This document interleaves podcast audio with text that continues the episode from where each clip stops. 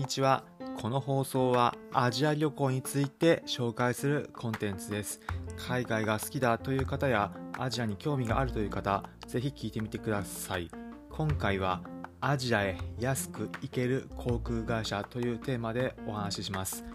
海外行く時どの航空会社使おうだったりできるだけ安く行ける方法ないかなと考えている方ぜひ聞いてみてください。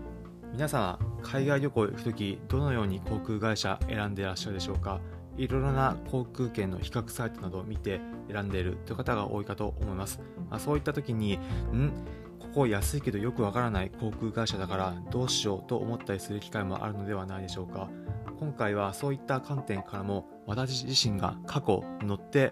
特に問題がなかった航空会社に限って紹介させていただきます。この収録しているのが2022年の10月なんですがこの収録時点ではいわゆる燃油サーチャージが原料高の煽りを受けてとても高くなっています。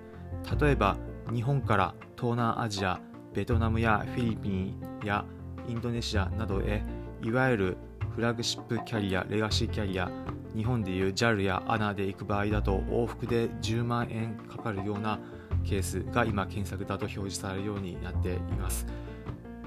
それもんちょっとな行きたいんだけど10万円じゃ高いとなった場合に一つ東南アジアアジアへ行く時に皆さんへおすすめの航空会社があります。それどこかというとロイヤルブルネ航空という航空会社です。なぜかというと先ほどお伝えした燃油サーチャージがかからないからなんです。ロイヤルブルネ航空って何と思う方いらっしゃること思います。少し簡単に説明します。東南アジア ASEAN にも加盟しているブルネという国がありそこがの国のフラッグシップキャリア日本でいうところの JAL や ANA にあたる会社になります。日本へも成田空港から直行便が就航しておりブルネイの首都であるバンダルスイ・ブガワンを起点として東南アジア各地例えばフィリピンのマニラだったりインドネシアのジャカルタタイのバンコクなど各地へ日本初ブルネイ経由で行ける航空会社です。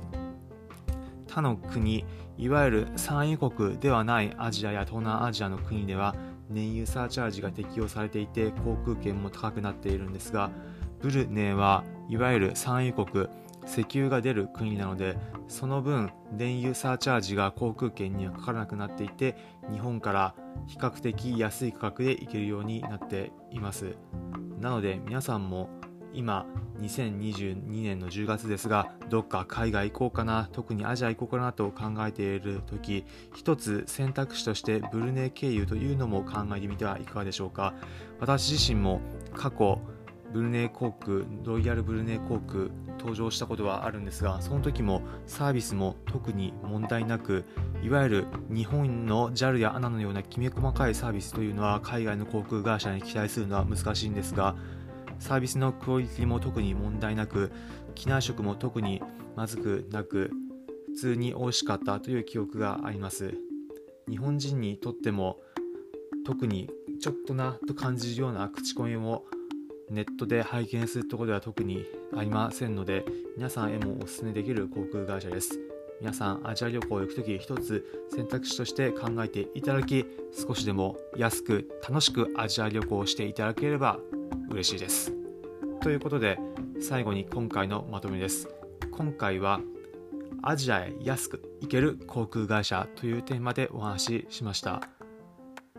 今回はロイヤルブルネ航空についてのお話でした。少しでも今回の話をお聞きいただきなるほどだったり面白かったという方いらっしゃればいいねや高評価のボタンポチッと押していただければ幸いです。このコンテンツはアジア旅行について紹介している放送です。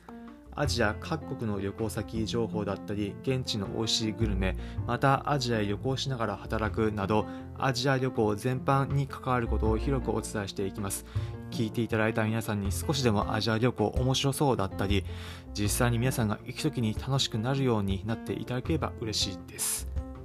この放送また面白そう聞いてみたいと思った方はぜひフォローのボタンをポチッと押してみてください。それでは今回お聴きいただきありがとうございました。また次回アジアでお会いしましょう。